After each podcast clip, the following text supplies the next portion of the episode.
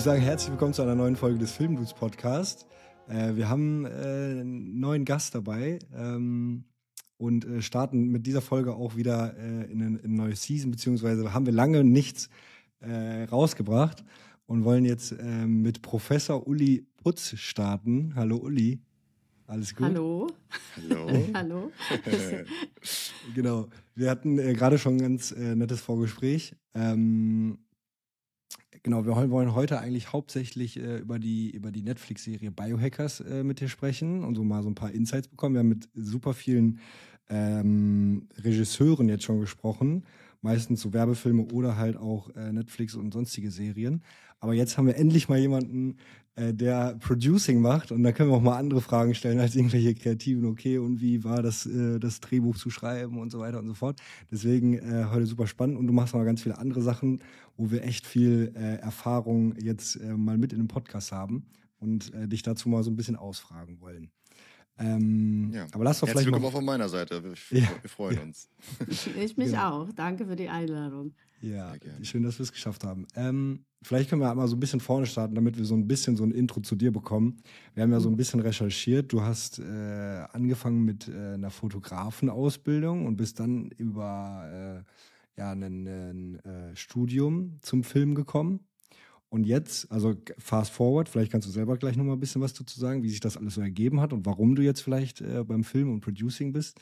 Ähm, genau, und hast jetzt eine eigene äh, Produktionsfirma, die äh, wie, wie, spricht man den Namen aus? Klausen und äh, Putz Kla oder Klausen? Klausen und Putz Filmproduktion heißt okay. die, ja. Okay, und ihr sitzt ja. in München. Genau, genau. aber vielleicht kannst du selber noch mal vielleicht ein bisschen was dazu sagen, so wie, wie das alles gekommen ist, dass, äh, dass du äh, jetzt Netflix-Produktionen machst und äh, ganz viele Tatort habt ihr gemacht und Fil äh, Kinofilme und so weiter und so fort. Da können wir gleich noch mal ein bisschen was zu sagen. Ja, das ist lustig, weil ich, manchmal wundere ich mich schon selbst, wie das alles so gekommen ist. Ja. Äh, letztlich habe ich nach der Schule eine Fotografenausbildung gemacht, weil mich das interessiert hat. Immer, immer eigentlich schon so die äh, Mischung aus Kreativität und Technik oder auch Handwerk damals. Mhm. Und wollte mich dann aber nochmal weiterentwickeln und hat mich für die Filmhochschule beworben. Damals war der Studiengang Produktion und Medienwirtschaft ganz, ganz neu. Mhm. Und da hatte ich einfach das große Glück genommen zu werden, mhm. genommen mhm. worden zu sein.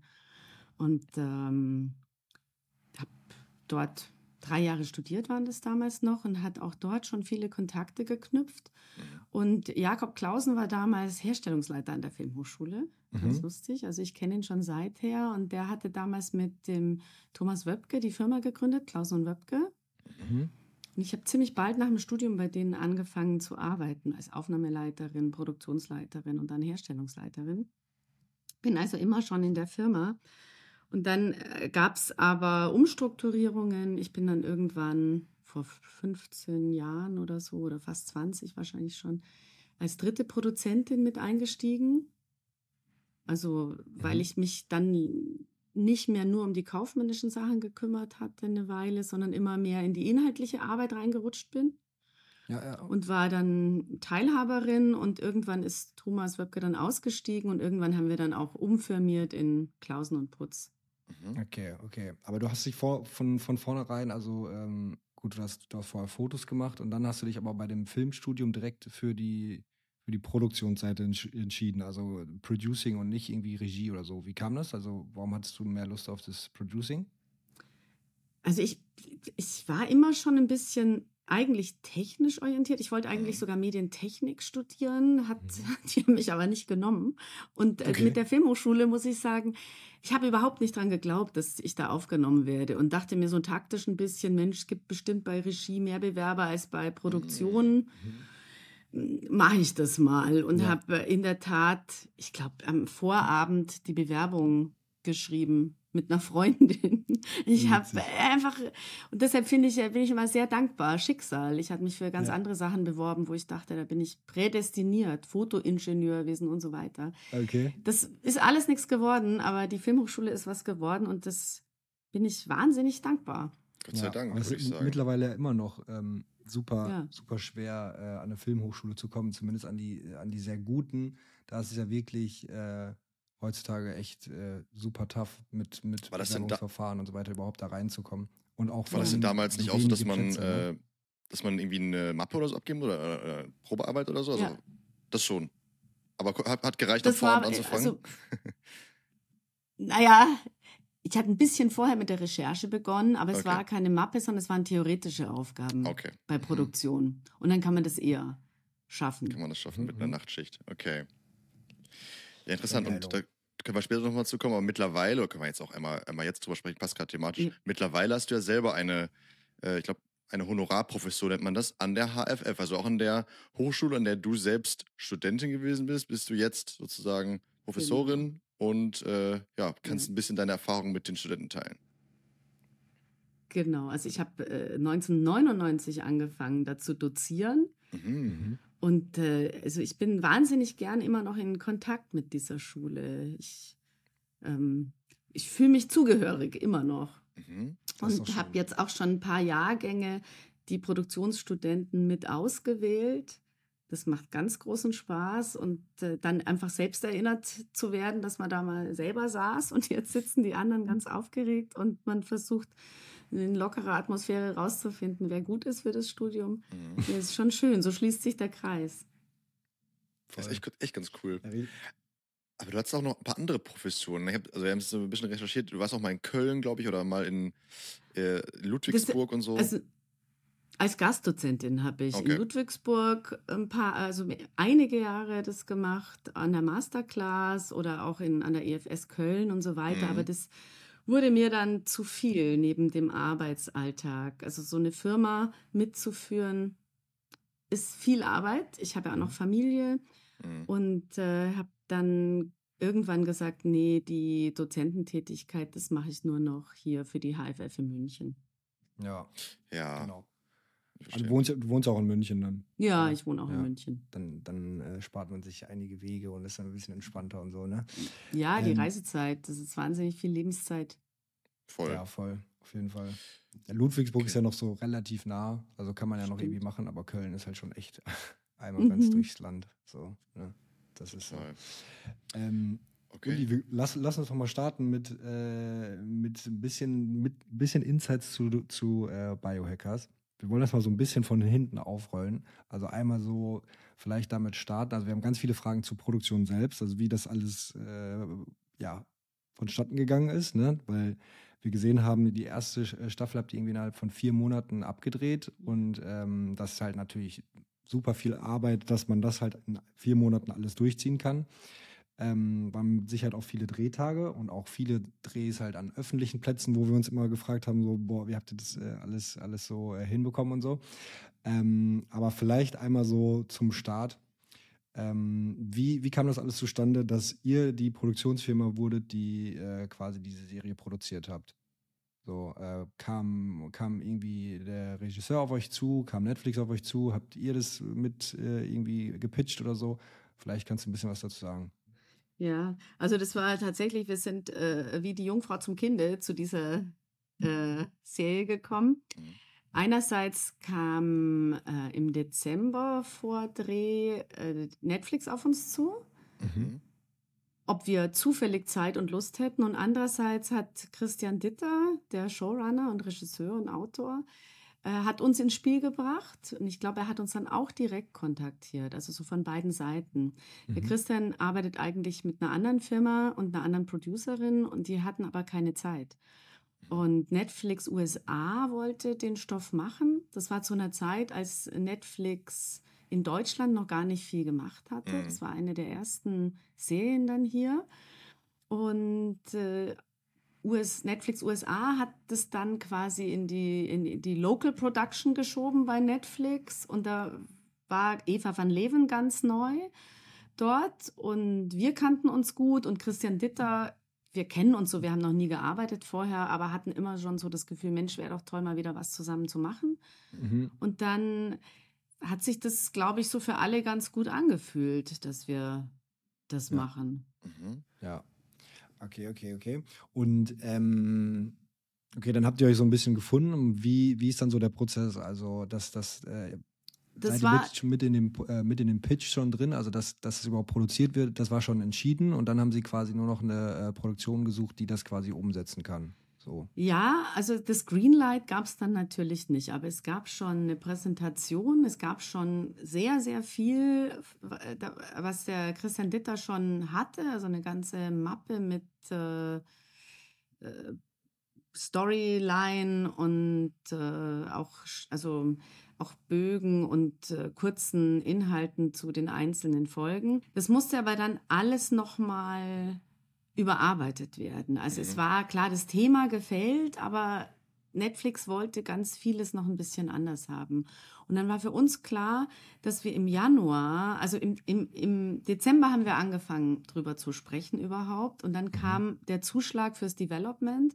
Dann mussten wir über einen Jahreswechsel so ein Writers Room aufbauen. Mhm. Äh, welche Autoren können wir dazu den Christian Ditter noch da, mit ihm aufnehmen in den Writers Room und mussten quasi ein Autorencasting machen. Mhm. Und bis Anfang Januar stand dann hier, hatten wir dann auch tatsächlich eine Wohnung angemietet, äh, wo Christian mit den Autoren, die sehr, also die dran gearbeitet hat am mhm. Inhalt, also an den einzelnen Folgen, am ganzen Bogen. Mhm.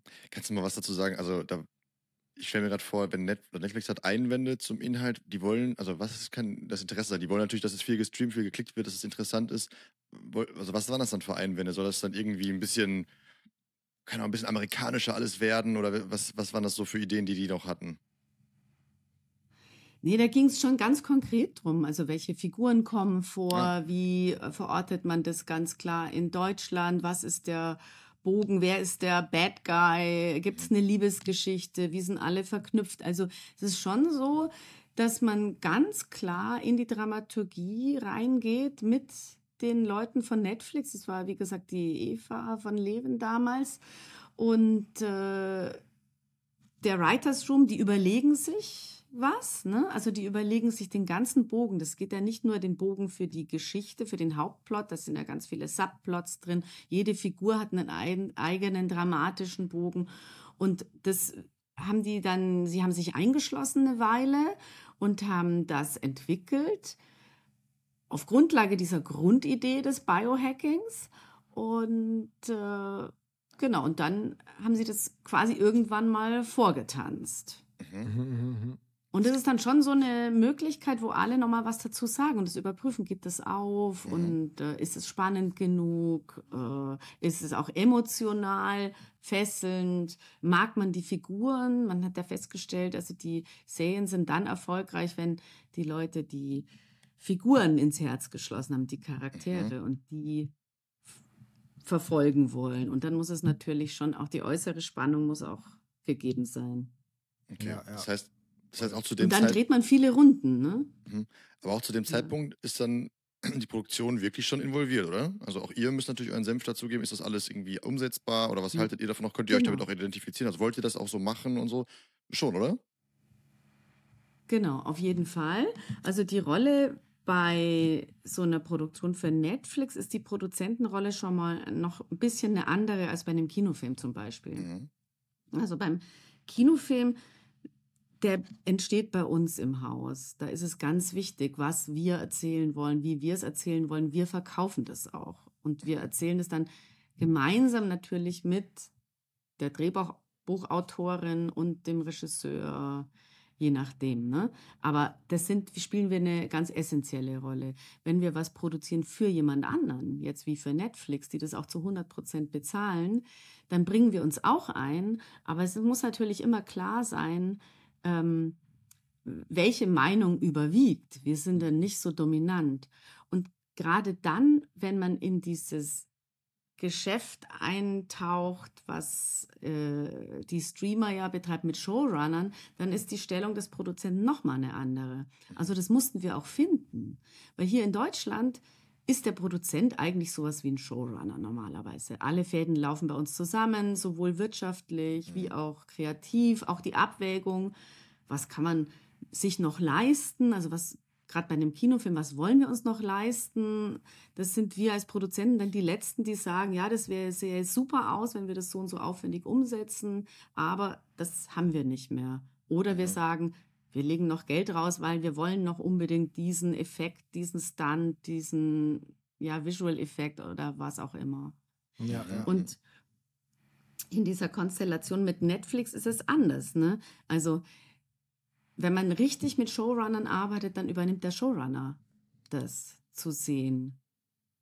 Wo die, geht die Geschichte hin inhaltlich und wie wird sie umgesetzt und wie sieht sie aus? Mhm, Mm, Und ähm, unsere Rolle war so, dass wir schon uns produzentisch eingebracht haben und auch inhaltlich mitdiskutiert haben und auch ganz nah mit Christian Ditter zusammengearbeitet haben, der der Showrunner war. Der hatte ja auch nicht unbegrenzt Zeit mhm, für die Showrunner-Tätigkeiten, weil der hat ja auch noch selber geschrieben und Regie geführt. mhm, Also waren wir dann da schon gefordert. Wir haben aber gleichzeitig gemerkt, weil Netflix irgendwann dann einen Dramaturgen hinzugezogen hat aus Los Angeles. mhm. Und in dem Call, der hat, glaube ich, gar nicht gewusst, was wir als Produzenten überhaupt jetzt inhaltlich unseren Senf da dazugeben. Ich glaube, da war der direkt verwirrt. Okay. Also da hat man schon auch so ein bisschen gemerkt äh, zu der Zeit, dass da zwei Produktionsrealitäten, zwei Welten so ein bisschen aufeinandertreffen. Me meinst du damit jetzt die Rollen oder meinst du damit jetzt so Deutschland, Amerika? Deutschland, Amerika. Ja, das ist schon, okay. Okay. Was, was würdest du sagen, was unterscheidet es? Also, was ist so der große Unterschied? Ist es so ein Naja, bisschen. in Amerika ist, ist nee, die sind ja die Arbeit mit Showrunnern gewöhnt und Showrunner ist da schon lange ein richtiger Beruf. Mhm. Und bei Mhm. uns beginnt das jetzt erst. Also, es gibt sozusagen einfach mehr Ressourcen. Das, mehr Leute, mehr Budget, mehr, alles, alles ist irgendwie größer und die sind. Ja, und es ist strukturell klarer. Mhm. Also es ist strukturell klarer, was hat ein Showrunner genau für Aufgaben, wofür ist er genau zuständig. Okay. Okay, Und, okay. Und bei uns war am Anfang, glaube ich, in Deutschland hat man so gedacht, Showrunner ist halt wie so ein Head-Autor, also jemand, der inhaltlich alles zusammenhält. Aber ein Showrunner in Amerika ist ja wesentlich mehr. Der hat, trägt auch die wirtschaftliche Verantwortung oder der sagt auch dem Regisseur, du, ich will die und die Einstellung oder ich will, dass die Rolle so und so aussieht oder rüberkommt und welchen, welchen Stil soll das Ganze kriegen. Mhm. Mhm. Das ist schon, bei uns die Entsprechung ist das, was wir im normalen Leben, glaube ich, als Produzenten machen. Mhm. Ah, Okay. Okay, okay, okay. Kannst du mal vielleicht, also dann, dann stand quasi das alles, äh, so das, das grobe Konstrukt und äh, du meintest jetzt selber, ihr habt dann jetzt gar nicht so viel Mitspracherecht, äh, was jetzt dann noch so umgesetzt wird. Wie läuft dann so eine, so eine Budgetverhandlung ab, dass ihr dann, also ihr seid ja diejenigen, die das am Ende produziert, die, die quasi überhaupt den Dreh auf die Beine stellen, dass äh, alles funktioniert. Ähm, Ja, also wie, wir wie waren, macht ihr sowas? Dass ihr sagt, okay, wir haben jetzt hier eine ganze, ganze Serie äh, und äh, Netflix sagt jetzt, ja, wir machen das mit euch. Was, wa- was schreibt man da auf? Was sagt man, also wie, wie kalkuliert man das durch und sagt hier, äh, ja, Ja. Budget X und äh, seid ihr dabei oder nicht? ja, das ist mit Netflix, äh, das ist schon eine gute Zusammenarbeit gewesen. Also jetzt sowohl inhaltlich als auch was die Umsetzung angeht. Wir haben dann ganz früh versucht, die Bücher zu kalkulieren. Wir haben einen Herstellungsleiter hier, der Jens Oberwetter. Das Schwierige war, wir hatten ganz wenig Zeit fürs Development. Netflix hat damals ganz schnell neue Sachen auf den Markt bringen wollen. Je schneller, desto besser. Und also das war tatsächlich eine große Schwierigkeit, weil wir jetzt bei anderen Filmen ein, zwei, manchmal drei Jahre brauchen, um ein 90 Minuten Drehbuch zu entwickeln, bis ins Detail. Und dort hatten wir, glaube ich, vier Monate oder fünf bis zum Drehbeginn und das waren äh, sechs mal 45 Minuten. Also das ist fast unmenschlich gewesen, das zu schreiben, obwohl Christian ja noch weitere drei Autoren und Autorinnen hatte. Und ähm, und dann muss das ja alles aufeinander abgestimmt sein. Also man muss ja auch den Überblick behalten. Wenn du Voll. was änderst in Folge 5, dann Mm. Hat das Auswirkungen rückwirkend auf Folge 1 und Folge 2 und so weiter. Ja. Und eigentlich brauchst du fertige Bücher, sage ich mal, zwei Monate vor Drehbeginn, dass du ordentlich alles vorbereiten kannst. Mhm. Und davor eigentlich noch rechnen kannst, kalkulieren kannst. Du kannst ja eigentlich kein Produktionsbüro aufmachen, wenn du nicht weißt, der Film findet statt für so und so viel Geld und wir können das dann auch äh, gewährleisten, dass wir das in dem Budget herstellen. Also das musste alles parallel geschehen. Und dann hat der Jens bei uns das Budget erarbeitet, was erraten oder Ja. ähm, sich aus den Story Outlines bedient, ohne natürlich zu wissen, wie viel Drehtage hat jetzt welche Rolle und in wie viel Tage sind wir wirklich an welchem Motiv, sondern nur so grob. Also wie viele Drehtage haben wir insgesamt, was schätzen wir, wer welche Rolle hat, wie viel, wer kostet wie viel und so weiter. Mhm. Und haben das dann ganz eng mit Netflix schon abgestimmt. Total partnerschaftlich, muss ich sagen. Also das war jetzt auch nicht so, dass die gesagt haben, so und so viel Geld müsst ihr das machen oder lasst es, sondern Mhm. es war immer Austausch. Auch, wir hatten eben auch einen, ähm, ich weiß gar nicht, Herstellungsleiter hieß das gar nicht, also irgendeine Art Line-Producer bei Netflix, eine Ansprechpartnerin. Und haben uns dann so angenähert und irgendwann war dann klar, die Bücher sind so weit, dass man sehen konnte, das wird was. Mhm. Gleichzeitig ging es in den Greenlight-Prozess nach USA mit unserem Budget. Und ja, und dann kam das Greenlight und dann musste es quasi schon sofort losgehen oder es ging alles schon parallel. Okay. Okay, also braucht man also einfach gute Erfahrungswerte, damit man da irgendwie immer so mit so einem Ja. Pi mal Daumen da irgendwie sich annähert und hofft dann am Ende, dass es aufgeht. Budgetär, Ja. vielleicht noch ein bisschen Puffer einplanen. Ja, mit so wenig Zeit ist es so. Ja. Da muss man ganz viel voraussetzen und einschätzen. Ja, vieles Ja. ist ja auch gar nicht so planbar. Ne? Also irgendwelche zum Beispiel Genehmigungen, dann Wetter ist natürlich auch immer ein Faktor. Dann irgendwie habe ich gesehen, ihr habt auch einiges, zum Beispiel die erste, die allererste Szene habt ihr auch dann in so einem Virtual Studio noch gedreht und so. Das sind ja alles so Kosten, das weiß man ja vorher auch alles nicht so ganz genau, oder? Ja, das stimmt. Wobei die erste Zugszene, ne, Ja. das ist die, die Zugszene, die wir im Studio gemacht haben, das wussten wir schon ziemlich früh, dass wir so Okay. anfangen wollten. Mhm. Mhm. Ähm, und das war Christian auch so ein Traum, dass es eben ohne Schnitt ist, eine ganz lange eine Plansequenz ganz am Anfang.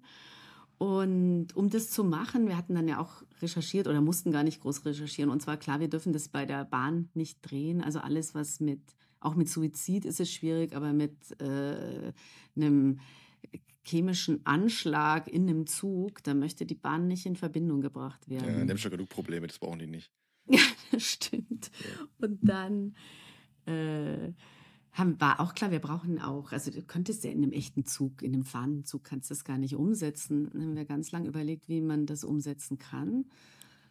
Und hatten dann den Plan, dass wir so ein ICE-Abteil ins Studio einbauen. Aber möglichst auch auf eine Vorrichtung, dass es auch nicht statisch ist. Also der Zug bewegt sich ja immer leicht. Daran Mhm. haben wir ganz lang entwickelt, ob das geht und wie teuer das ist natürlich, dass man so einen ganzen Zugwaggon auf irgendein Gestänge baut, was man dann so unregelmäßig bewegen kann. Und dann haben wir den Zug auch etwas größer gebaut. Ich glaube, Mhm. das waren so um die 10 bis 15 Prozent, dass wir mehr Bewegungsfreiheit haben. Mhm. Ja, das fand ich auch. Also, wo ich gerade dran gedacht habe, der, Ja. der Zug war relativ breit. So. Ja, ne? Also, die Sitze Genau. waren relativ weit auseinander und so. genau. Und der hieß ja auch nicht ICE, glaube ich, sondern IEC oder ECI oder so, wenn ihr das gesehen habt Ja, in okay. dem im Logo. Also es sollte schon ausschauen wie ein normaler Zug bei uns, aber er musste sich ein bisschen unterscheiden. Und wir haben dann auch ähm, so Schienen eingebaut, dass Mhm. die Kamerafahrt, also dass wir, wir konnten ja kein Dolly aufbauen innerhalb des Zugabteils, sondern dass die Kamera dann in der Schiene an der Decke zum Beispiel fahren kann und so weiter. Und gerade für so eine lange Plansequenz, das muss alles tipptopp funktionieren. Ich glaube, ich weiß gar nicht, wie oft wir das gedreht haben. 30 Mal. Ach, ich glaube noch öfter. Ich weiß öfter, nicht. ja. Und dass der Zug fährt, ähm, war, könnte man dann mit äh, Visual Effects machen. Also man könnte dann grün hinter das Fenster setzen und dann den Hintergrund einbauen. Das hat der Jens dann auch alles gerechnet und recherchiert, dass das kompliziert ist und möglicherweise auch nicht so gut ausschaut. Mhm. Und dann waren wir, glaube ich, die ersten, auf jeden Fall bei Netflix die ersten, die mit so einer riesigen LED-Wand gearbeitet haben. Das ist ja jetzt schon üblicher geworden. Ne? Und wir haben dann eine ganz große LED-Wand ins Studio in die Bavaria einbauen lassen und hatten vorher eine Landschaft abgefilmt, den Blick aus dem Zug raus Mhm. auch wieder ins Tunnel fährt und haben das dann abgespielt und haben das quasi live. Also wir hatten dann tatsächlich während des Drehs schon das Gefühl, der Zug fährt, weil wir außen Ja. auf der LED-Wand die Landschaft Mhm. vorbeiziehen sehen konnten. Das sah echt auch realistisch aus. Für alle Leute, die jetzt gerade äh, sich so ein bisschen Fragezeichen im Kopf haben, also Biohackers Staffel 1, Folge 1, quasi die Eröffnungsszene, muss man sich mal angucken. Jetzt mit dem Wissen, dass es äh, Virtual Production ist, schon ziemlich beeindruckend, denke ich. Muss man sich mal, muss man sich mal angucken. Ja, ein bisschen, du- ein bisschen spoilern können wir ja schon. Ne? Also ich will vielleicht so jetzt nicht die ganze äh, Story erzählen, das kann man sich auch nochmal reinziehen. Aber es geht halt quasi da, die sind in diesem Zug, ne? Und dann gibt es halt diesen, äh, ja, ja, was ist das, ein Anschlag? Nein, Das ist es ein chemischer so, Anschlag. Ja, naja, es ist, ja. Biologischer, chemischer Anschlag, wo dann diese Mücken ausgesetzt werden und dann irgendwie alle Leute reagieren halt äh, darauf, außer halt die Hauptdarstellerin, die das irgendwie so überlebt. Oder zumindest halt, ja, nicht ohnmächtig wird oder äh, umkippt oder so. Ähm, genau. Okay, aber ähm, okay, das war jetzt, das war jetzt, war jetzt ein Teil davon, also ein, eine kleine Szene und die, die war jetzt schon so viel Aufwand. So. Das war aber auch die teuerste. Ja? Das wollte ich mich gerade fragen. Naja, das war, Kannst du einschätzen, was diese eine Szene gekostet hat? Das habt ihr ja wahrscheinlich tausendmal hin und her gerechnet. Aber es würde mich mal interessieren, weil es ja schon Ja, sehr aufwendig ist. ich kann es aus dem Kopf tatsächlich nicht mehr sagen. Hätte ich mich jetzt vorbereiten müssen auf die Ja. Frage. Mhm. Wenn du schätzen müsstest, ja, okay. das ist doch jetzt schwierig, ne? Willst du jetzt auch nichts Falsches sagen? 200.000 Schon, ne? Ja, Ja. diese, das ist ja eine, eine mit Studio, mit Bau, mit LED-Wand. LED-Wand, mit äh, VFX-Bearbeitung hinterher noch für Korrekturen. Wo Ja, leiht man sich denn eigentlich auch Zug? mehr. Also, Wo, wo ja, leitet den man haben wir nachgebaut. Ach, komplett Nee, wir nachgebaut. haben den komplett nachgebaut. Okay. Das ist auch, also nee, das reicht gar nicht mit dem Zugbau. Man kann nee, sagen, das ja günstig. Nicht. Ja, ja, nee, nee. Habe ich jetzt, ich habe das nicht. Ich kann mir lustigerweise Zahlen überhaupt nicht gut merken. Okay, okay. Aber wie, also, Das verdränge ich alles sofort. also wer baut einen Zug? Habt ihr das selber gebaut? Also habt ihr Leute dafür, die einen Zug bauen oder habt ihr einfach ein Netzwerk, die die Szenenbildabteilung Ja, hat okay. Leute, wir, haben, wir bauen ja auch große Studiobauten äh, ein, e- alles. Also egal, ob das Schlösser sind, Burgen, Labore. Bei Biohackers haben wir ja auch Ja. das ganze Labor nachgebaut im Studio. Und dann gibt es ähm, die Szenenbildner, die haben immer Bautrupps und Leute, die sowas bauen. Und ein Zugabteil ist echt äh, aufwendig, auch was die Materialien angeht. Da Mhm. kommt alles vor: Kunststoff, äh, Mhm. Stahl, Glas. Voll.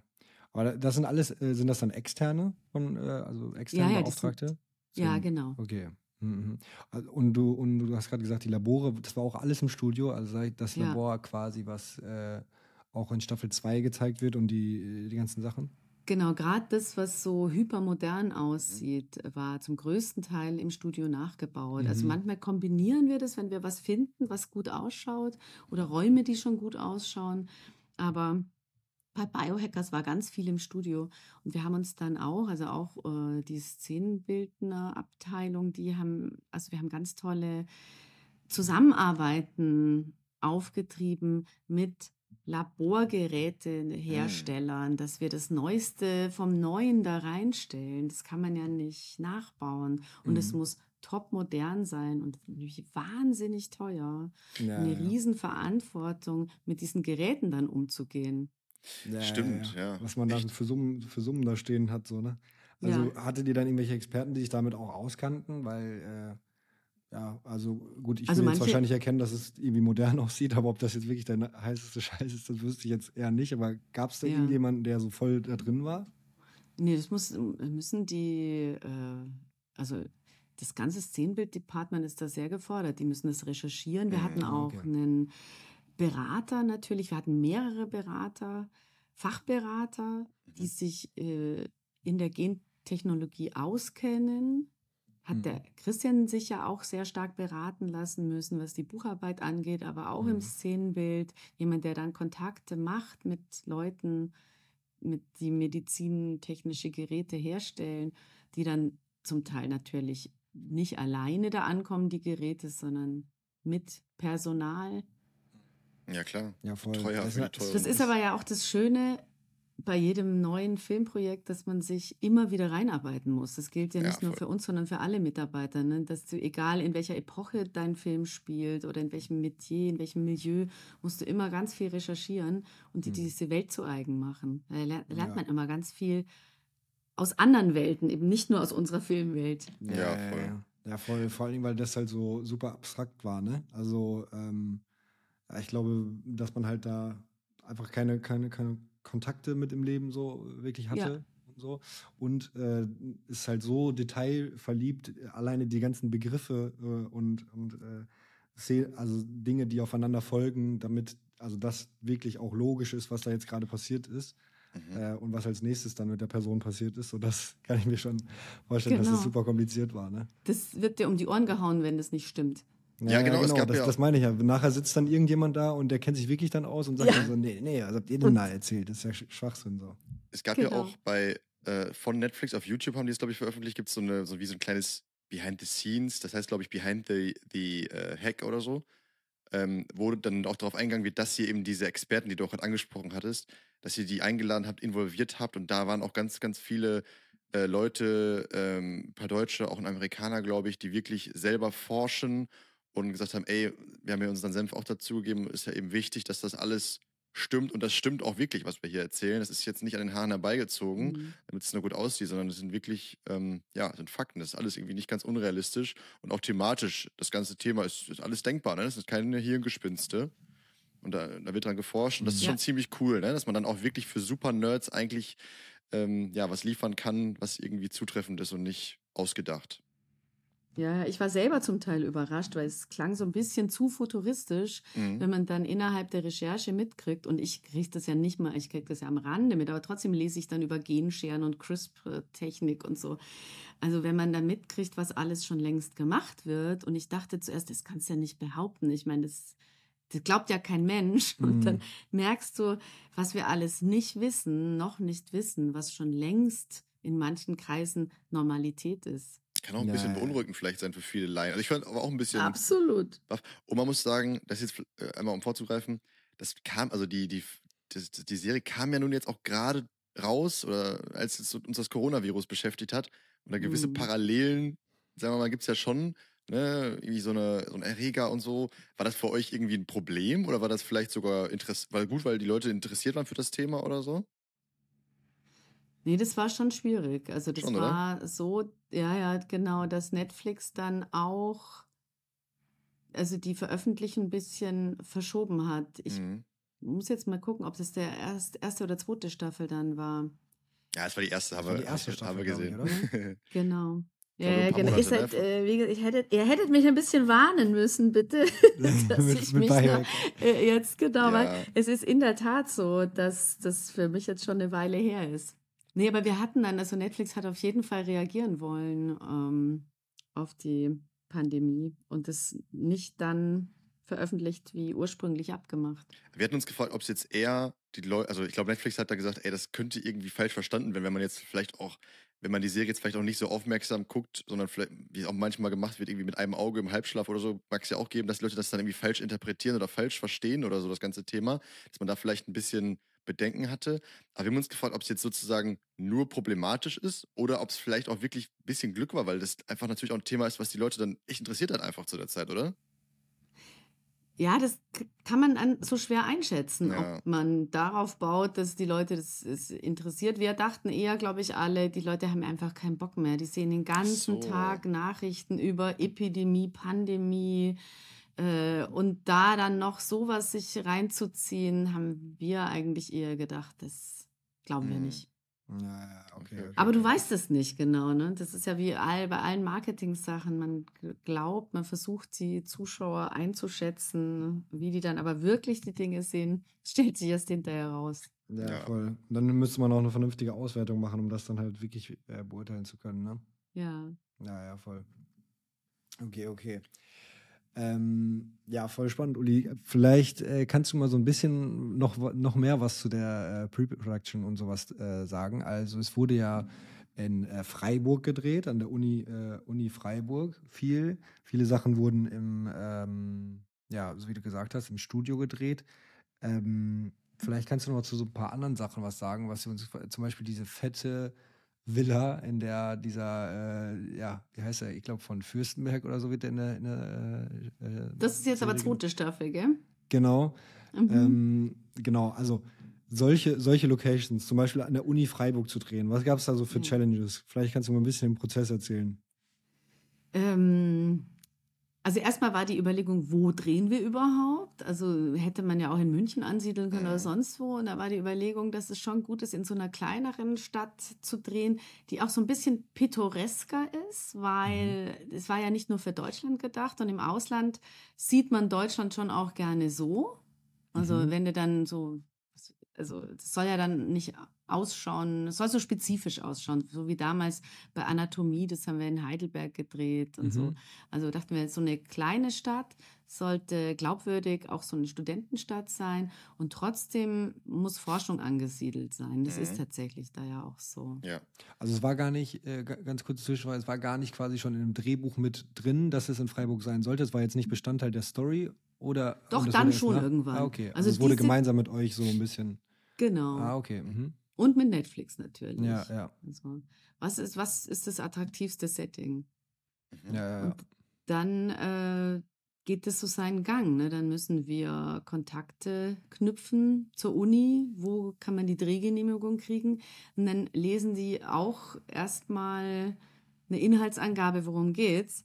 Und die muss man dann auch dafür gewinnen. Es hätte auch sein können, dass sie sagen, wir wollen damit nichts zu tun haben. Mhm. War aber nicht so. Die waren alle ganz begeistert und offen und das cool. braucht man dann auch, dass man unterstützt wird an von der Institution. Du brauchst ja Leute, die dich überall wo reinlassen und Voll. die dir dann auch nochmal Sachen erklären. Ja. ja. Wie lange habt ihr da gedreht? Also wie lange habt ihr die so in Anspruch genommen, dass die, dass ihr gesagt habt, so jetzt machen wir uns hier mal breit, jetzt drehen wir hier mal ein bisschen? Mann, das, ich denke, dass das wahrscheinlich sowas wie vier Wochen oder so waren. Mhm. Verrückt, in Freiburg. Ja. Gibt es denn so eine Location-Miete dafür sowas? Oder ja, sagen, ja, klar. Ja? Okay. Das gibt's. Kann ich dir jetzt auch nicht mehr auswendig sagen, wie hoch, aber so grundsätzlich das, äh, also wenn man, man geht oft so jetzt bei so anderen Locations aus von einer Monatsmiete für einen Tag. Mhm. Aber wir haben dann schon versucht, also mit so öffentlichen Institutionen, wenn die dann vielleicht auch genannt wird und so muss man sich halt, äh, muss man mhm. verhandeln. Ich wollte gerade sagen, also es ist ja eigentlich ja, auch eine, also ich glaube, für Freiburg eine schöne Werbung irgendwie, ne? Es ist ja auch ein tolles Gebäude natürlich, aber voll. die freuen sich ja auch ein bisschen äh, ja. Spotlight international vielleicht sogar zu haben. Absolut. Voll. Das Genau. Fand ich, fand ich auch. Ich hatte es davor gar nicht so auf dem Schirm, dass das so eine schöne Uni hat und dass die Landschaft drumherum auch so schön ist und so. Aber ich glaube, ja, das hat, also haben mir auch ein paar Freunde gesagt, so, dass sie meinen, boah, ey, Freiburg ist ja voll schön, voll die schöne Studentenstadt. Das so. also, ist doch super, so soll es sein. Genau. Finde ich gut. Genau. Ja, hat es, hat es ja gepasst. Und so die ganzen, ähm, ganzen anderen äh, Locations, also die ganzen Wohnungen und so, ist es auch alles Studio gewesen? Also zum Beispiel nee. diese WG und ähm, so weiter?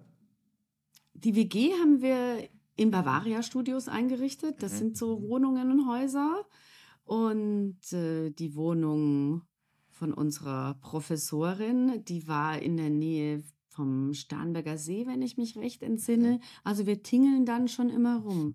Das mhm. Wichtigste ist, dass man was findet, was genau so aussieht, wie wir wollen, dass der Look ja, des Films okay. ist. Ja, es hatte schon Und, so seinen, den Vibe, auch diese Villa von der Dr. Lorenz da. Ne? Ja. Also die hatte schon so ein bisschen Oldschool äh, Vibes. Genau. Mhm. Genau. Und, und wir tingeln dann. Also wir äh, haben versucht, viele München zu drehen aus Kostengründen, weil wir hier sitzen, weil der Christian Ditter hier war zu der Zeit, der lebt ja eigentlich in Los Angeles, weil mhm. das meiste Team von hier ist. Also hat, haben wir versucht, in Freiburg so effizient wie möglich zu sein, aber deshalb ist jetzt zum Beispiel eben die WG, die ja im Film in Freiburg ist, die ist dann in München gedreht oder auch die ja. Villa Lorenz. Ja, ja, Zum Beispiel jetzt bei der Villa okay. oder so, das, ist das dann auch etwas, was die Location Scouts übernehmen? Weil ich meine, ihr seid ja alle aus München, da weiß man doch bestimmt, ah, da bin ich doch mal spazieren gewesen am Starnberger See, da war auch dieses schöne Haus, vielleicht könnte man da mal nachfragen oder so, kann ich mir vorstellen. Oder ist das schon etwas, was, wo ihr euch dann raushaltet und lasst die, lasst die Location Scouts machen? Ja, dann lassen wir die Locations, okay. Location Scouts machen. Das kann im Zufall, zufällig mal sein. Ne? Also wir bringen uns schon ein und sagen, hey du, da, oder hier das Schloss, hey, warte mal und so. Oder irgendjemand mhm. kennt jemanden. Aber eigentlich gibt's Location Scouts, es gibt Karteien von Sachen, die vermietet mhm. werden. Du kannst ja auch, also es ist eher selten, dass du bei Leuten so blind klingelst ja. und sagst, können wir bei euch mal drehen. Oh, Kann man machen. die, die, Leute müssen auch vorbereitet werden, ja. was da dann abgeht. Äh, ja, und, und wir selber haben die Zeit auch nicht. Also es ja. gibt ja für alles ein Gewerk und eine ganz klare Struktur in der Produktion, wer mhm. was macht und wo was zusammenfließt. Das, sonst schaffst du es in der Zeit gar nicht. Ja, ja vielleicht kannst du da mal ein bisschen was zu erzählen. Das, hat, das hatten wir uns auch gefragt, weil es gibt ja also echt viele Departments dabei, ne? wie du gerade gesagt hast, das ganze Szenenbild, ne? eine ganze Wohnung einzurichten und dann mhm. Location zu suchen und so weiter und so fort. Wie, wie baut ihr bei euch dann in der Firma so diese Struktur auf? Also ihr habt, ähm, was deckt ihr alle selber ab und wo holt ihr, holt ihr euch dann äh, Leute dazu? Ich hatte auch gesehen, dass mhm. es halt super viele, also ich glaube vier oder so äh, werden immer hinten, hinten genannt Ex Executive äh, Producer. Wer ist dann für was zuständig und wer hat so den Überblick und sagt so, ey, hier, äh, ihr macht das, ihr macht das und ähm, verteilt so die Aufgaben? Mhm. Also während der Development-Phase handeln das alles wir hier. Ne? Also was, was äh, inhaltlich sind tatsächlich Jakob und ich mit dabei und noch Producer bei uns. Haben wir Tom Klimmer, Veronika Ackermann, Amelie Süberberg. Je nach Projekt teilen wir uns auch auf. Mhm. Und alles Finanzielle, so im Vorfeld, macht der Jens Oberwetter, unser Herstellungsleiter. Der hat auch ein Team. Mhm. Und alles andere, also schon der Produktionsleiter, kommt von außen und wird projektweise angestellt. Mhm. Okay. Also wir sind hier 14 Leute, aber sobald es dann ans Produzieren geht, sobald die Vorbereitungszeit beginnt, wachsen wir an auf, was weiß ich, 100 Leute oder so. Die sind alle befristet angestellt bei uns. Also auch der Regisseur ist meistens angestellt, äh, der Produktionsleiter, ähm, Kameramann suchen wir zusammen aus mit dem Regisseur oder er bringt jemanden mit, Szenenbild auch. Also die ganzen Head of Departments, die besprechen wir dann mit dem Regisseur. Oftmals gibt es Leute, mit denen hat der Regisseur oder die Regisseurin schon gearbeitet und dann nehmen die die gerne mit mhm. und dann mhm. machen wir auch ja. gerne mit. Oder es gibt niemanden, dann überlegt man sich selber, wen man hat und dann baut man das über die Head of Departments auf. Also wer macht Kostümbild, wer macht Szenenbild, wer äh, ist an der Kamera. Okay. Und, äh, und diejenigen bauen dann ihr Team wiederum auf. Mhm. Der Szenenbildner sagt, wer, welcher, mit welchem Assi will er arbeiten, mit welchem Art Director, welchen Außenrequisiteur, der Kameramann bringt seinen oder die Kamerafrau bringt äh, Assi mit und äh, Dit ja, und ja. so weiter. Also es wird langsam sukzessive mhm. aufgebaut. Ja, ja, okay, okay, ich verstehe. Und die sind dann alle bei euch angestellt, also befristet ja. angestellt? Wie, wie funktioniert das dann? Also die kriegen dann irgendwie, okay, sagen wir jetzt vier Monate drehen wir und ihr seid jetzt für vier Monate bei uns angestellt und kriegt ein monatliches genau. Gehalt, kriegen die pro Tag ein Gehalt oder? Die haben üblicherweise eine Wochengage. Mhm. und sind dann für so und so viele Wochen, je nachdem, angestellt, wer, wer, wer hat wie viel Vorbereitungszeit und Nachlauf oder manche mhm. nur für den Dreh. Und dann sind die mhm. bei uns auf Lohnsteuerkarte angestellt. Okay. okay. Also auch dieser Aufwand, ne, die müssen alle abgerechnet werden, die ja. Sozialabgaben müssen abgeführt werden Natürlich. und so. Da gibt es eine ganze Abteilung, die Filmgeschäftsführung, die sich darum dann kümmert. Ja, genau, okay, ist ja okay, im Grunde braucht ihr auch eine Personalabteilung dann schon, da müsst ihr auf ganz neue Sachen ja. achten und so, ne? Also wer so viel ja, ja. Mitarbeiter. Wir haben auch eine Anwältin hier und so, das muss ja arbeitsrechtlich stimmen, aber genau. es ist nicht genau, nur Arbeitsrecht, wir haben urheberrechtliche Probleme zu lösen, äh, wenn wir irgendwie, allein wenn wir ein Poster ins Bild hängen, muss geklärt werden, wo liegen die Rechte von diesem Poster, dürfen wir das ins Bild hängen, wenn ja, müssen wir was dafür bezahlen und so weiter. Oder auch manche besonderen Gebäude, die wir von außen filmen, wenn die von Star-Architekten sind, muss man auch untersuchen, dürfen die jetzt eigentlich, also dürfen wir die filmen und von wo aus? Also ja.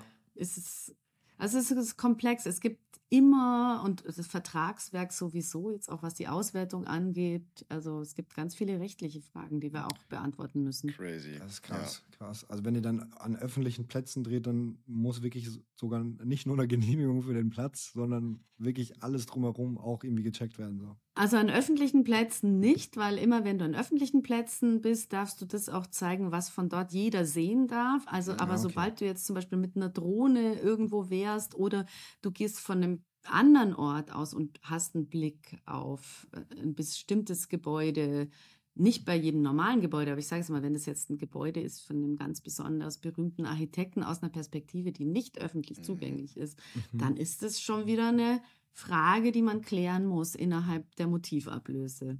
Gab es da mal, mhm. hattet ihr schon mal da Okay. Probleme in der Hinsicht? Also gab es da schon mal jemanden, der gesagt hat, hä? Ja, ja, deshalb hatten wir bei Anatomie 2 in der Tat, hatten wir da mal Probleme. Okay, da war es ein Gebäude. Ist mir das jetzt gerade auch so eingefallen. Ich weiß es nicht mehr dezidiert, aber es war tatsächlich so, dass wir wo drehen wollten und wir dann ähm, innen, wir hatten eine Drehmigo- Drehgenehmigung vom Vermieter. Es war ein Gebäude in Berlin, ich kann euch gar nicht mehr sagen, was es war. Und äh, aber von dem Star-Architekten und dann war plötzlich äh, kam die Frage auf, äh, aber haben wir überhaupt die Rechte, das zu zeigen in dem Film? Krass. Also Mhm. nicht nur, ja. Ich glaube, das berühmteste Beispiel ist der Eiffelturm. Ne? Wenn, darf man ja, glaube ich, auch sogar als Privatperson nicht mal das, äh, wenn die Lichter nachts angehen, darf man nicht mal fotografieren oder filmen oder irgendwie so. Echt? Irg Das, irgendwie sowas habe ich, hab, ich hab ich da mal gehört. Aber ja, das, Mhm. äh, wenn da irgendjemand die Urheberrechte Ja. an gewissen optischen Sachen oder so, okay, da muss man selbst Ja. daran denken. Verrückt. Genau.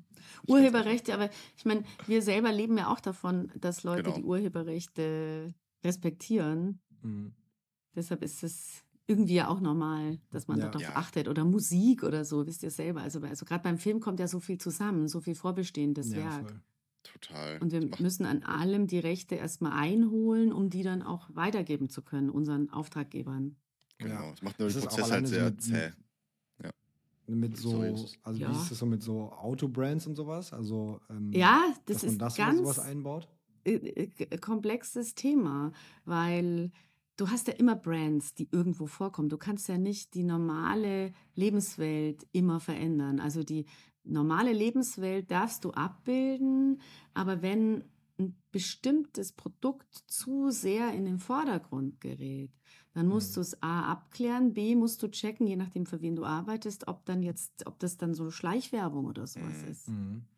Ja, ja. Da gibt es ja Also- immer das Beispiel, äh, auch welches Auto fahren die Kommissare oder in welchem Auto versteckt jemand die Leiche. Also Ah, ist das dann image-schädigend? Kann jetzt Porsche sagen, ey, in meinem Auto habt ihr eine Leiche versteckt, das geht aber gar nicht und so. Mhm. Also da gibt es schon Rechtsprechungen dazu, dass sowas, dass, es- dass es nicht zumutbar ist, jetzt Mhm. eigene Automarken zu erfinden. Aber wenn wir in einem Supermarkt vor einem Regal drehen, ganz nah, dann äh, ist es tatsächlich so, dass wir die Produkte, die dahinter stehen, zum Teil selber entwerfen, um dann nicht in irgendwelche Bredouillen zu kommen. hm. Eieiei. Das ist ja verrückt. Also crazy. Also war so zum, also äh, als Beispiel das Auto, dieser Audi, der äh, oft in Staffel 2 gezeigt wurde, dieser, dieser SUV, das war dann mit Audi abgeklärt. Weil da ging es ja auch so um dieses Infotainment teilweise und so. Genau. Genau. Okay. Ja, und das ist dann zum Teil auch so, dass äh, Audi uns so einen Wagen dann auch zur Verfügung stellt Mhm.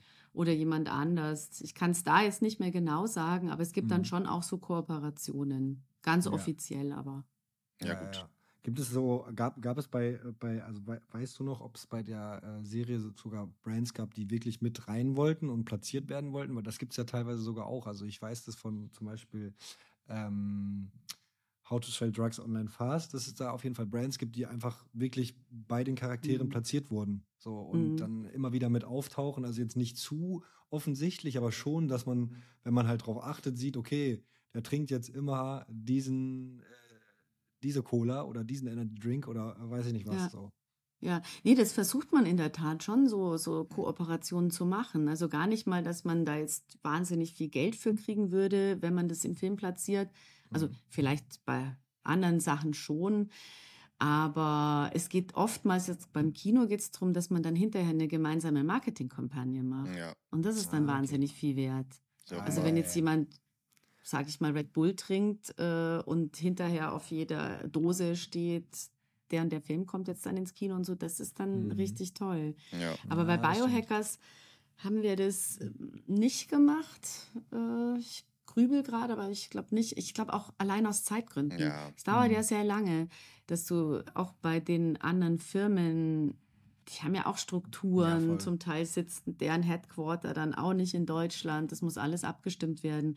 Das Mhm. dauert, das muss man eintüteln. Und manchmal ist es auch schwierig, dann musst du versprechen, dass ein bestimmtes Produkt so und so lang zu sehen ist und so Ja, und so ja. groß und das passt dann nicht in Schnitt. Und also bisher wir machen das in Wahrheit nicht so gerne. Okay, okay.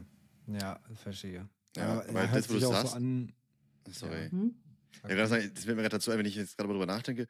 Zum Beispiel bei den Bond-Filmen, das ist ja ganz krass. Da, ist, da hast du ja Mhm. immer Omega, Heineken und Belvedere-Wodka zum Beispiel, wo es dann auch immer nach den Filmen so, wie du gerade gesagt hast, solche Editionen gibt und so.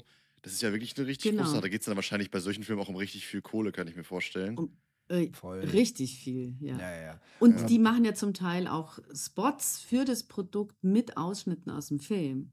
Zum Ne? Beispiel Also für- das ist quasi Marketing par Ja, excellence. ja, ja, voll. Total gut. Oder ich habe letztens, äh, ich weiß nicht, aber es, ich glaube, es war Creed 3, dieser Boxfilm so, da wurde, vor- wurde The Zone extrem krass platziert und auch irgendwie noch eine Mhm. Brand oder so, weil jedes Mal auf jedem äh, Boxring war halt so riesig in der Mitte dieses Zone-Logo. Mhm. Und ich Ja. dachte, das ist so offensichtlich, dass hier auch auf jedem Mikrofon und so dieses Zone da stand.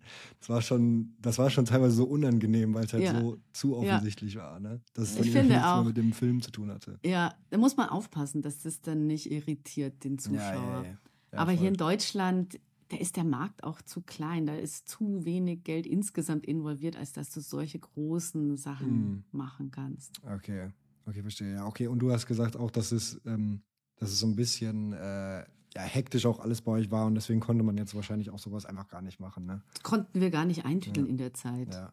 Was mich da auch noch ähm, interessieren würde, wenn das alles so ein bisschen, bisschen hektisch war und ihr habt dann so verschi verschiedenen Orten und so gedreht, wie kriegt man dann, also was sind so deine Erfahrungen, wie man dann selbst sowas irgendwie gewuppt bekommt, dass man sagt, okay, wir haben jetzt hier, äh, keine Ahnung, so und so viele Drehtage, das sind die Locations, weil alleine dann auch immer wieder zu den Locations hinzufahren, das Setup zu bauen, damit es auch wieder gleich aussieht, weil wenn man irgendwas nachdrehen muss, dann hast du ja wieder diese ganze Rüstzeit und so wie, wie äh, bootstrapt ihr das irgendwie so, dass es dann halt wie, doch halt funktioniert und dass ihr halt nicht so viel irgendwie doppelt machen müsst oder so. Ja. Vor allen Dingen, wenn es halt so äh, hektisch und chaotisch wird. Ja. Weil dann, also dann, du musst ja trotzdem irgendwie noch in der, in den, in den Szenen bleiben und in den Charakteren, dass die halt irgendwie aufgehen. Aber du als Producer denkst so, oh, ich muss hier erstmal überhaupt alles auf die, auf die Kette kriegen, dass es hier location-technisch passt. Die eine Location geht vielleicht nur zehn Tage, wir brauchen sie aber zwölf Tage und so. Also, ja, Ja. vielleicht kannst du mal so Also- ein paar Tipps geben, was, wie ist da, wie, wie ist da so dein Workflow? Also wenn man wenig Zeit hat, braucht man tatsächlich mehr Geld, weil man mehr Mhm. Manpower braucht. Okay. Und jetzt, was ich bei dir gerade rausgehört habe, es ist ja nicht so, dass wir chronologisch drehen. Ne? Also Ja. wir, es wird hinterher geschaut, was spielt alles in Folge 1, 5, äh, Mhm, 6 in Genau. Haus Lorenz und es wird dann alles da gedreht, wenn es Ja. geht. Also wir haben in dem Fall, glaube ich, zwei Blöcke machen müssen, weil wir nicht alle Bücher fertig hatten zu Drehbeginn. Mhm. Und dann ist es schon so, also dann mussten wir zum Teil Motive finden, die wir zweimal anfahren konnten. Dann musst du die halt auch länger mieten. Kostet alles Geld. Also letztlich die, die wenige Zeit, du, die du hast, musst du irgendwie mit Geld kompensieren. okay. Und wir haben ganz viel in der Planung parallel vorbereiten müssen. Weil wenn es im Buch noch nicht ganz fertig ist, dann weißt du halt nicht, ähm, wie lange bist du da oder spielt das jetzt hier oder da. Und dann musst du, um zu dem Tag fertig zu sein, wo das gedreht wird, musst du möglicherweise parallel fahren und Mhm. erstmal mehr Sachen vorbereiten. Um dann irgendwann wird klar, nee, wir gehen den und den Weg, dann kann man sich konzentrieren auf die Vorbereitung von dem einen Motiv oder von dem einen Kostüm und so. Mhm, Aber mhm. das ist, das ist das, was dann tatsächlich komplex ist und was man vermeiden kann, wenn man viel Vorbereitungszeit hat. Also wenn die Bücher komplett fertig developed sind, dann weißt du genau, was du vorbereitest. Dann kannst du gezielter deine Ressourcen einsetzen. Aber Ja, in dem Fall, weil das für Netflix ganz wichtig war, wann aus, also wann gebroadcastet wird, ne, mussten wir ganz viel parallel fahren. Okay. Und dann, wenn du drehst, ist natürlich klar. Also ab dem Zeitpunkt, wo du drehst, ist klar, was du drehst. Aber bis Ja, ja, dahin, du brauchst ja einen Vorlauf von mehreren Wochen, bis eben gerade so was gebaut wird wie, wie ein Zug oder äh, das Mhm. Labor und die Wohnung eingerichtet und so weiter. Mhm, Die mhm. Kostüme hergestellt. Okay. Also gab es bei euch überhaupt Nachdrehs dann? Also, oder hat es alles so gefloppt, dass es irgendwie Nee, gepasst hat? Nachdreh gab es nicht. Mhm. Nee, das versucht man Das auch immer krass. zu vermeiden. Ja. Ja.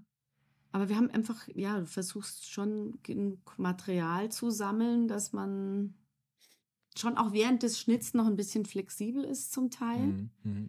Aber Nachdreh gibt es meistens ja nur, wenn du jetzt dramaturgisch, wenn dir wirklich was fehlt schon im Buch, Ja, wenn du wirklich merkst, du kannst die Geschichte so und so nicht erzählen.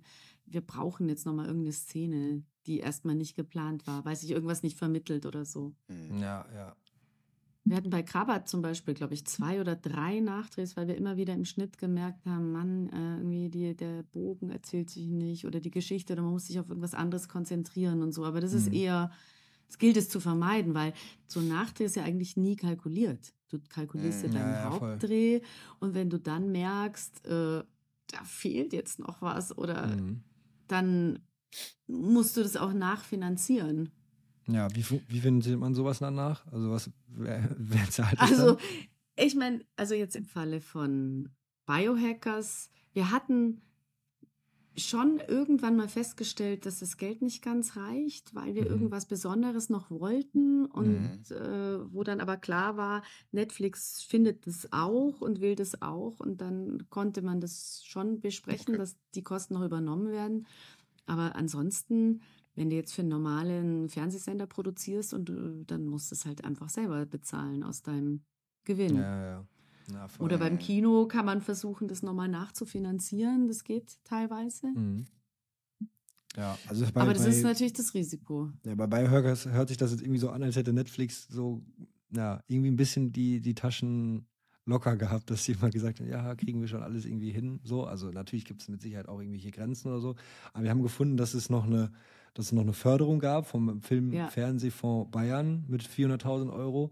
Vielleicht äh, magst du da noch mal ein bisschen was zu dem Finanziellen sagen. So wie, wie war so die Aufteilung davon? Also war das, ein, war das viel? Oder war das eher, also wenn, wenn du sagst, dass alleine die Zugszene schon Ja. mit Sicherheit Nee. 400.000 gekostet hat oder so, dann war es wahrscheinlich Ich- nicht so viel. Ne? Weißt Nee, du noch so grob, wie viel das alles so war? Ja, ich glaube, dass äh, wir so um die 10 Millionen hat wahrscheinlich so die erste Staffel gekostet, Mhm. wenn ich mich richtig entsinne, so grob. Und dann ist allem, ne? natürlich 400.000 im Vergleich nicht so viel, aber es ist Geld. Ja, äh. Geld, was, was uns hilft und für, also wir haben versucht, das einzureichen. Das war eine der ersten Einreichungen für Netflix. Netflix wollte das am Anfang gar nicht unbedingt, Mhm. äh, dass jemand anders mitfinanziert, weil für die ist es wichtig, dass alle Rechte bei denen verbleiben komplett. Mhm. Okay. Für uns Produzenten ist natürlich immer schön, wenn Rechte bei uns verbleiben, weil man dann später nochmal Geld verdienen kann. Mhm. Und ähm, deshalb waren die so ein bisschen zögerlich, was die Förderung angeht. Aber letztlich für, für die Förderung war es schön, dass wir dann in Bayern drehen, Großteil, und hier Geld ausgeben. Das hatte ich im Vorgespräch ja schon mal erzählt, dass Genau. wenn du Fördergelder bekommst, musst du auch hier wieder Gelder ausgeben. Und da hatten wir ein Vielfaches hier in Bayern ausgegeben. Das war also Mhm. für die Wirtschaftsförderung in Bayern ganz spannend. Und von daher war das Win-Win. Da haben wir uns als Produzenten ja dann auch irgendwie nochmal mehr ins Spiel gebracht, weil wir ja das Fördergeld in gewisser Weise mitgebracht haben. Das hätte Netflix Mhm. ja nicht beantragen können. Insofern okay. stützt die Förderung dann auch uns Produzentenschaft. Ja. Also nicht so, dass Netflix das jetzt irgendwie einplant oder so, sondern das ist eher noch so ein, vielleicht ein Pro-Argument, dass sie sagt, ey, wir haben aber schon hier die Förderung bekommen, das, das heißt, wir haben hier noch vielleicht, entweder wir, entweder wir schon das Budget oder wir haben sogar noch vielleicht ein bisschen Kohle für dies und diese coole, äh, cooles Feature oder so. Das ist dann schon was, was in die, äh, was Netflix dann ja, gefallen könnte, oder? Ja, ja. Also das, die Dinge haben sich geändert seither. Wie gesagt, das war eine der ersten Netflix-Produktionen hier. Da war die Berührungsangst mit der Förderung auch noch da. Jetzt ist es anders. Jetzt wird sowas schon mit eingeplant. Es gibt ja den GMPF, also einen Fördertopf für Serien in Deutschland. Die Streamer rechnen mit dem Geld auch schon. Okay. Das entlastet das Budget. Also es ist, äh, ja, hat sich verändert. Mhm. Und das hat sich auch verändert. Ich glaube, dass wir tatsächlich, also das muss ich wirklich sagen, es war eine wahnsinnig angenehme Zusammenarbeit mit Netflix. Die waren wirklich offen. Also die hätten uns nie im Regen stehen lassen, wenn was jetzt schief gelaufen wäre und so. Das war sehr partnerschaftlich. Und äh, ich glaube, da wurde es jetzt schon auch nochmal, mittlerweile ist auch da das Geld, ähm, was heißt nicht mehr so locker? Locker war es damals auch nicht, aber die müssen schon auch jetzt wirtschaftlicher, ja. also ja. krass auf die Wirtschaftlichkeit achten. Da wird jetzt auch geschaut, ob man den Leuten Tarife bezahlt und so weiter und so fort. Also okay. es hat sich schon verändert. Wie war das damals so mit der, mit, ähm, auch mit der ähm, ja, Erfolgsbeteiligung so, also äh, als, als Produktionsfirma? Nee, das ist, das ist eine reine Auftragsproduktion. Okay. Ich sag mal so, das ist bei Streamern leider noch so. Das ist ja auch beim anderen normalen Auf Rundfunk so, dass man kaum partizipiert, außer jetzt beim öffentlich-rechtlichen an Auslandsverkäufen und so. Aber das ist schon schwierig für uns Produzenten, dass wir sehr viel Kraft reinstecken, sehr hoch ins Risiko gehen, auch eben mhm. ins Risiko, ob man das Budget überschreitet oder so. Ja, eben. Und dass wir manche Sachen ja auch erfinden. Jetzt bei Biohackers war es nicht so, das hat der Christian Ditter erfunden, aber es gibt ganz viele Sachen, die entwickeln wir selber aus unserem Haus raus, aus unseren Ideen raus oder wir kaufen Romanrechte. Und wenn das dann reine Auftragsproduktionen werden, wo alle Rechte weg sind, dann ist das bitter. Das ist nicht in Ordnung. Und wir arbeiten da auch dran politisch, dass Rechte, also dass immer ein Teil der Rechte bei den Produzenten verbleiben müssen. Mhm. Weil wir müssen uns ja später auch aus irgendwas finanzieren wieder, um neue Sachen zu entwickellen. Ja, das heißt, in diesem okay. Fall oder in so einem Fall hast du eigentlich nur die Stellschraube Gewinn für dich einzuplanen. Hoffentlich passt genau. dir das Budget auf, dann bleibt da was über. Wenn Korrekt. nicht, dann aber kann es auch passieren, Korrekt. dass einfach nichts überbleibt, ne? Korrekt. Ist uns auch schon passiert bei Auftragsproduktionen, dass so gut wie nichts überbleibt bei mhm. Fernsehaufträgen. Ähm, und das ist dann natürlich äh, bitter. Voll. Ja, also wenn, ja, also kennen wir selber bei, bei unseren äh, im Vergleich ja. super kleinen äh, Filmproduktionen, Werbefilme, so wenn du dann irgendwie größer denkst, als das Budget ist, dann äh, sitzt du danach genau. und denkst dir so, oh, warum habe ich jetzt hier zwei Monate umsonst gearbeitet? So, gefühlt. genau. also, ja. Und wir das, sind das auch immer auch ehrgeizig. Also ja. wir selber wollen auch immer die Filme so toll wie möglich machen und mhm. Äh, wollen dann da nicht, also nur das so, so kaputt sparen, so ein Film. Mhm. Wir wollen ja dann auch stolz sein auf die Sachen, genau. die wir genau. machen. Ja. ja, ja, voll. Man will sich ja auch dann also, qualifizieren für die nächsten Projekte irgendwie, ne? Klar. Also, das ist immer die Visitenkarte für das nächste. Genau, genau. Ja, ja. Ja, bei Kino ist es ein bisschen einfacher, ähm, ja, weil man andere Finanzierungstools hat noch, eben gerade nochmal so Referenzmittel, mit denen man nachfinanzieren kann, oder weil man später, weil man halt Rechte behält. Also beim Kino sind die Rechte grundsätzlich bei uns und wir geben die dann immer nur für eine bestimmte Anzahl von Jahren an Verleih mhm. oder an Sender und so mhm. weiter. Also da mhm. weiß man, irgendwann fällt es zurück und bei alten Kinofilmen die dann jetzt im Fernsehen nochmal ausgestrahlt werden, auch wie Krabbert oder Jenseits der Stille oder Maria im Schmeckt's nicht oder so, die, die werden dann neu von uns gekauft, ohne okay. dass wir dafür jetzt viel arbeiten müssen. Mhm. Okay, okay. Verstehe. Gab es sonst irgendwie so, also irgendwelche Dinge, die so in den letzten Jahren mal so extrem schief gelaufen sind, wo du denkst, boah, das war ein richtiger Flop? Vielleicht hast du ein bisschen, bisschen was äh. draus gelernt, dass man ja, ja, das ist klar. Sollte. Also immer, also Flop ist was, was schief läuft. Ne? Also wenn ein Kinofilm nicht so gut funktioniert, wie man okay. sich das wünscht. Mhm. Also wir haben echt glücklicherweise funktionieren die meisten Filme ganz gut. Wir haben jetzt eine Literaturverfilmung gemacht, was man von hier aus sehen kann. Ein Roman von Mariana Lecki, der war letztes Jahr im Kino.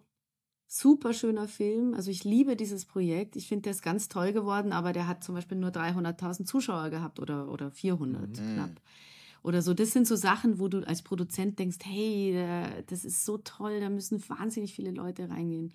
Und dann passiert das aber nicht so, das ist dann traurig, aber so einen richtigen Flop-Flop haben wir, weiß ich jetzt nicht, ist schon länger her. Gab es auch. Und es gab Filme, äh, die, die wir also überschritten haben. Also so, sowas gab es auch. Also es gab Filme, die total aus dem Ruder gelaufen sind. Äh, Krabber zum Beispiel war damals ein Film, den wir so überschritten haben. Das ist uns vorher und toi toi toi hinterher in der Filmgeschichte noch nie passiert. Was heißt okay. das? Also? Der war um, um zwei Millionen überschritten.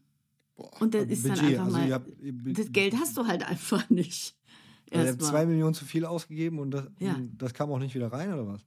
Nein, das musst du irgendwie, das, das, das ist dann so ein Punkt, wo du nicht weißt, musst du jetzt Insolvenz anmelden oder was äh, machst du jetzt? Also wir haben ja hier, wir sind ja eine unabhängige Firma, wir gehören ja nur uns selbst. Mhm. und äh, haben ja nicht so ein dickes Bankkonto im Hintergrund. Also das mhm. war dann schon eine echte Krise. Wenn du merkst, du läufst, es läuft dir wie ein Dreh schon total aus dem Ruder und irgendwo verpasst du den Zeitpunkt, was man macht. Also ich habe wahnsinnig viel daraus gelernt natürlich fürs mhm. nächste Mal, dass man viel schneller reagiert, mhm. keine Angst vor ganz harten Entscheidungen hat. Mhm. Aber wenn du das zum ersten Mal erlebst, dann ist es tough und, und wir haben dann einfach uns, also wir haben dann einfach versucht, mit viel Zeit irgendwie dieses Geld noch hinterher zu finanzieren. Das ging irgendwie und wir hatten auch viele Schulden, viele Jahre lang, die wir dann langsam abtragen mussten. Mhm. Aber das jetzt bei einem Fernsehfilm, ne, wenn du den in der Art überschreitest, bist du tot.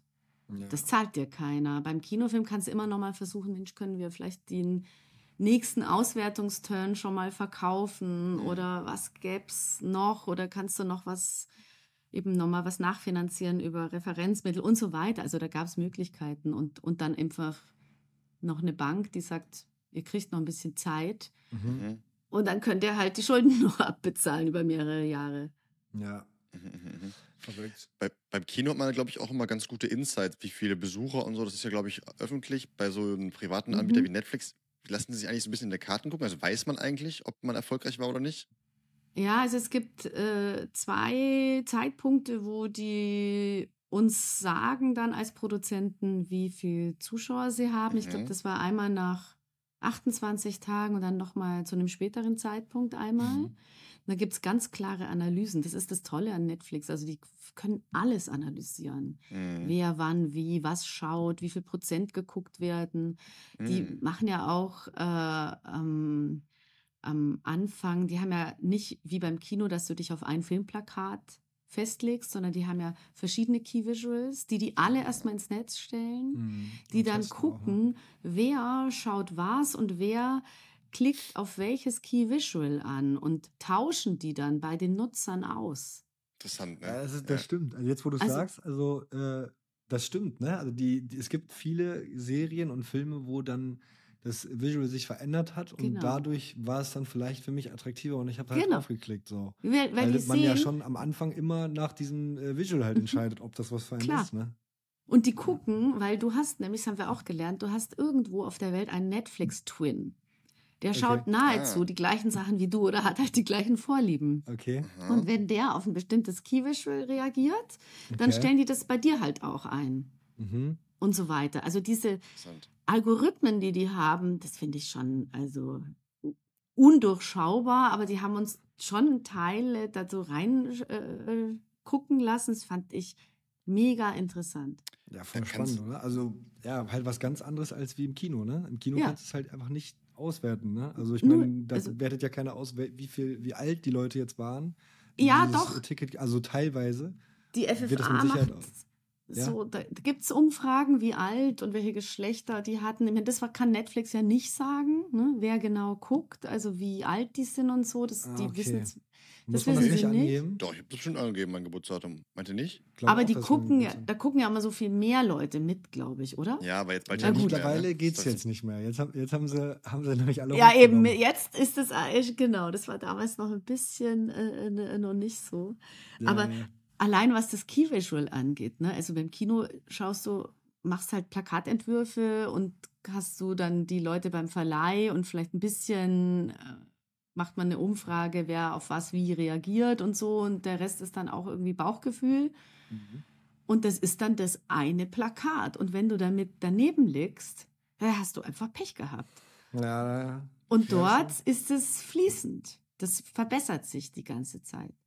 Ist eigentlich die Serie, ja, das habe ja. ich eben noch kurz versucht herauszufinden. Sorry, willst du was dazu mhm. fragen, thematisch ist das? Dann will ich da nicht reingehen. Nee, nee, nee, sag, sag mal. Wir fragen, ist die, das, also welche, in welchen Ländern war die eigentlich ähm, überhaupt äh, verfügbar? Die war überall verfügbar. Die war wirklich überall verfügbar. Das heißt, es gab auch mhm. eine, aber es, wie, das habe ich mich nämlich eben gefragt, weil es gibt ja schon bei einer deutschen Serie gibt es ja schon auch eine englischsprachige oder ist es nicht nur Untertitel? Es gibt schon auch englische nee. Synchronversion, oder?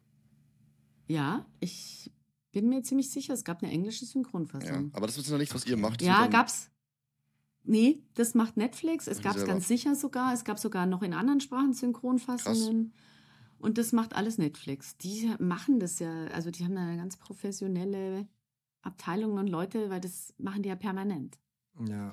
Ja, okay. Und das war auch toll, ne? Also dadurch, das war ja immer das Argument, dass deutsche Filme im amerikanischen Markt nicht funktionieren und so, Mhm. weil die Leute wollen nicht synchronisiert schauen und Untertitel schon gleich gar nicht. Und das, da hat Netflix ja dann den Gegenbeweis angestellt. Ja. Kannst du denn mal verraten, wie viele ähm, Views es da jetzt so gab? Also ich kann es mich überhaupt gar nicht einschätzen. weil Ich weiß auch gar nicht, wie viele User Netflix hat, aber es müssen ja. Abermillionen sein. Ja, das weiß ich nicht mehr tatsächlich. Ähm, Mhm. Okay, hätte ich nachschauen müssen, Ja. habe ich jetzt nicht. ob ich es äh, noch wüsste. Ich weiß Ja. nicht, aber es wird dann ganz klar geschaut, auch wie entwickeln sich die User. Mhm. Ähm, also werden das mehr, werden das weniger? Wie lang dauert es, bis es mehr werden? Und dann wird daraus gefolgert, ob man eine zweite Staffel macht. Und wenn man eine Ja. zweite Staffel macht, dann muss das halt auch wieder wahnsinnig schnell gehen. Ja. Weil die erste Staffel soll ja noch im Kopf der User bleiben, Mhm. bis die zweite dann kommt. Okay, Deshalb okay. ist es permanent schon so ein Kampf gegen die Zeit. Ja, okay. Vielleicht finden, finden wir es nochmal heraus, weil eventuell gibt es eine zweite Folge über Biohackers mit Christian Ditter da zusammen dann. Vielleicht Ach, das ist doch super. Der weiß das bestimmt besser. Und den sagt er vorher, was er alles fragt. Ja, genau. Lass mal nachschauen. Ähm, aber, aber die, also offensichtlich waren es aber wohl gute, äh, gute Abrufe, sonst hätte es ja keine zweite Staffel gegeben. So viel, so viel ist ja logisch ja, irgendwie. richtig. Aber wo man auch im Netz gar nichts zu finden ist, gibt es denn eine dritte Staffel? Gibt's nicht. Das war dann so, dass die zweite Staffel den Erwartungen nicht mehr gerecht Okay. geworden ist. Ehrlich? Wir haben die zwar so entwickelt, dass es eine dritte Staffel geben könnte. Das ist ja dann auch immer das Schwierige. Also du Mhm. machst einen Cliffhanger ans Ende. Ja. Du weißt in dem Moment noch gar nicht, wie es weitergehen könnte. Das ist ja das total Verrückte. Es ist jetzt nicht so, dass man bei der Ja, ersten Staffel stimmt. schon wusste, wie die zweite Staffel aussehen könnte. Man macht einfach irgendeine Art von Cliffhanger, wo man Ja. denkt, da, da wird schon sich was ergeben. Und dann muss man daraus, äh, also dazu kann der Christian mehr erzählen, weil das ist ja dann mehr sein Problem gewesen. Also dann Ja. muss er daraus was entwickeln. Und das Gleiche ist Ende zweite Staffel, macht man einen Cliffhanger, ohne zu wissen, wie könnte es eigentlich weitergehen. Ja, ja, voll. Krass. Ja, da muss man. Aber, aber super spannend. Uli, ich habe noch ein, eine Frage und dann Ja. können wir eigentlich schon fast zum Ende kommen. weil Wir haben ja schon fast, äh, fast eine, äh, sogar schon über eine Stunde gequatscht. Aber es ist, so, es ist so spannend. Aber ich hätte äh, noch eine Frage. Was sind so, ähm, so Tools oder, oder Dinge, die du immer verwendest, wenn du so, ähm, ja, so solche großen Dinge, Filme oder sowas äh, produzierst? Gibt es da irgendwas, was, du, was, was ihr immer verwendet? Also, Wie, wie, was könnte das jetzt sein? Ich, keine Ahnung, irgendein Software Tool, oder sowas wo oder du irgendwie- super geile äh, Zeitpläne aufstellen kannst oder super geile Callsheets schreibst, wo Ach alles so. super strukturiert ist oder so. Nee, also es, es gibt also Movie Magic, Okay. also äh, äh, Drehpläne und ich muss gestehen, ich mache die Drehpläne ja längst nicht mehr selber. Mhm. Mhm. Ähm, und ich habe jetzt vergessen, wie das andere Programm heißt. Also es gibt Tools für zum Drehbuchschreiben, das ist Final Draft. Also es gibt Tools äh, für die Kalkulation, Sesam. Mhm. Es ja. gibt äh, Tools für den Drehplan. Also für das gibt es alles ganz klare Tools, die wir, auf die wir uns in der Branche irgendwie auch geeinigt haben, die alle verwenden, die man hin und her schicken kann. Mhm. Okay. Das wird verwendet. Also ich selber benutze keins dieser Tools, nur zum Lesen dieser Sachen. Mhm. Also ich brauche die Programme tatsächlich nur zum Lesen. Ich selber gehört ja benutze, ich kommuniziere.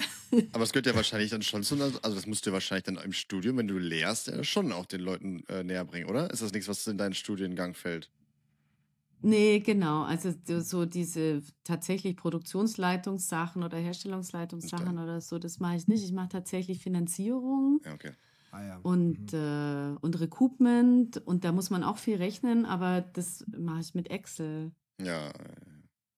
Okay. Ja. Okay, okay, Und da geht es mir ja auch darum, dass die Studenten verstehen, wie man rechnet, wie man denkt, mit welchem Tool Ja. die dann rechnen. Ob die das mit Hand ausrechnen, ist mir egal. Mhm. Die müssen das Prinzip verstehen, wie verteilen sich Erlöse und wie kommt was zum Produzenten zurück und was muss man wie wann verhandeln und so. Darum geht es mir dann. Mhm, mhm, mhm. Jetzt so eine Okay. abschließende Frage, die mir gerade noch in den Sinn kommt, wenn jetzt du sagst, die zweite Staffel hat dann sozusagen nicht mehr so richtig die, äh, die Erwartungen Mhm. erfüllt. Da sind aber da natürlich nach dem ersten richtig großen Erfolg, steigen ja auch die Erwartungen dann für die zweite Staffel. Das ist ja irgendwie auch ein Klar. bisschen doof fast, ne? Also was heißt doof, Ja. aber dann, dann, dann erwartet man natürlich super viel. Auch wieder so ein krasses, weiß ich nicht, Wachstum oder äh, Ja. dann schwer, ne? Oder ist es dann irgendwie Fluch und Nee, Segen es- zugleich, oder? Ja, nee, das ist dann schon, weil man denkt dann schon, Mensch, super. Und wenn die zweite Staffel jetzt total klappt, dann macht man vielleicht eine dritte, vierte, fünfte, Mhm. was auch immer. Also Mhm. das wäre natürlich auch toll, dass man irgendwas hat, was man immer weiter betreiben kann. Ja, das Aber- schon. Ist dann, ist Ja. dann schon schade, ne? Also ist dann, wenn man, weil man halt so voll in diesem Thema auch drin ist. So, ich glaube auch, wenn, Ja. wenn man so dieses Team halt aufgebaut hat und alle verstehen sich Genau. irgendwie gut und sind halt Ja. voll drin. Und Dann, Auch die du ja Zusammenarbeit mit schon, Netflix, ja. das wird ja eher, je länger man zusammenarbeitet, desto klarer wird es, wer was Ja. macht, desto stärker wächst das Vertrauen. Mhm. Mhm. Andererseits ist auch immer schön, sich mit neuen Projekten zu beschäftigen. Ja. Ja, Das ist auch, also das ist halt auch so abwechslungsreich, wenn man mit jedem Film oder mit jeder Serie wieder sich in ein anderes Thema einarbeiten kann. Mhm. Mhm, mhm. Ja. Ja. Aber ich, hätte mich ich hätte mich gefreut, auch über eine dritte Erfolgreich Staffel. sein ist immer aber, schöner. Genau, aber Ja. stimmt, Du irgendwann. hättest dich gefreut, super. Ja, aber irgendwann, irgendwann muss das ja mal enden, blöd gesagt. Also, dass, dass man wirklich, dass man, dass ich äh, neun, Mhm. zehn Staffeln von irgendwas hat, das ist ja wirklich eine Seltenheit, würde ich sagen. Von daher, ja, ja, ja, total. war schön. Und meistens sind das aber auch nicht so tiefgründige äh. Serien, oder? Also, Ja, zum, keine Ahnung, eine Serie, die mir einfällt, ist Suits. So. Ja, das hat sich ja auch alles irgendwann nur noch im Kreis gedreht und Ja, äh, genau. Manchmal finde ich auch, die die Qualität Sachen. nimmt manchmal ab. Ne? Genau. Dann weiß man, Also- die, das versuchten das nur am Leben zu erhalten, aber es ist Ja, nicht mehr ja. so spannend, nicht mehr so neu Also und frisch. Zwei oder drei ist eigentlich so das Beste, weil dann Mhm. holst du einmal so alles raus und dann, äh, dann ist es halt auch gut, ne? Sehe ich auch aber- so. Naja. Ja, Sehr schön. Ja, Gut. Uli, Uli, tausend vielen, Dank. vielen Dank für die ganzen Insights. Ja, wirklich Gerne. total interessant. ja sehr richtig gerne. gut. War nett mit euch. Ich fange jetzt auch nochmal die Okay. zweite Staffel an. Nochmal auf, nochmal auf, jetzt nochmal, ich nochmal habe die schon noch mal, ich habe die noch ein zweites Mal geguckt jetzt, bevor, Super. bevor wir hier äh, zusammengekommen sind. Ja, tausend Okay. Dank, dass du die Zeit hattest. Ähm, dann sind wir gespannt, was es noch so für neue Projekte in Zukunft gibt. Wir werden das verfolgen. Und vielleicht gibt es ja tatsächlich dann die ähm, Ergänzungsfolge mit dem Christian nochmal aus einer anderen Perspektive.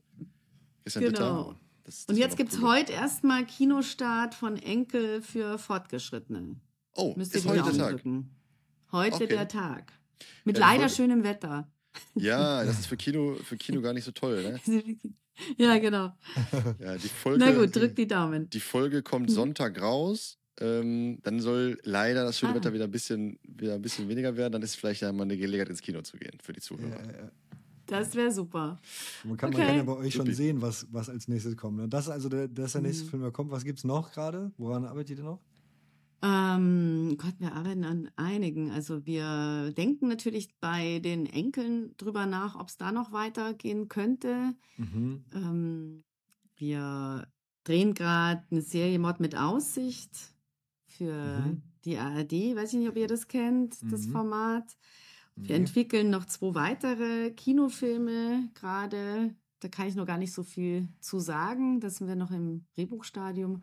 Und wir haben ganz viele Serienkonzepte, an denen wir gerade arbeiten. Also es ist immer was zu tun und es dauert ja auch immer sehr lang, bis die Dinge dann Ja, fertig werden und Ja, ja. drehbar sind. ja, Ja, total. das stimmt. Alright, Okay. wir sind gespannt. Okay, Uli, vielen Dank. bitte, bis dann. Bis dann. Tschüss. Vielen Dank. Ciao. ciao, ciao alles Gute. Tschüss.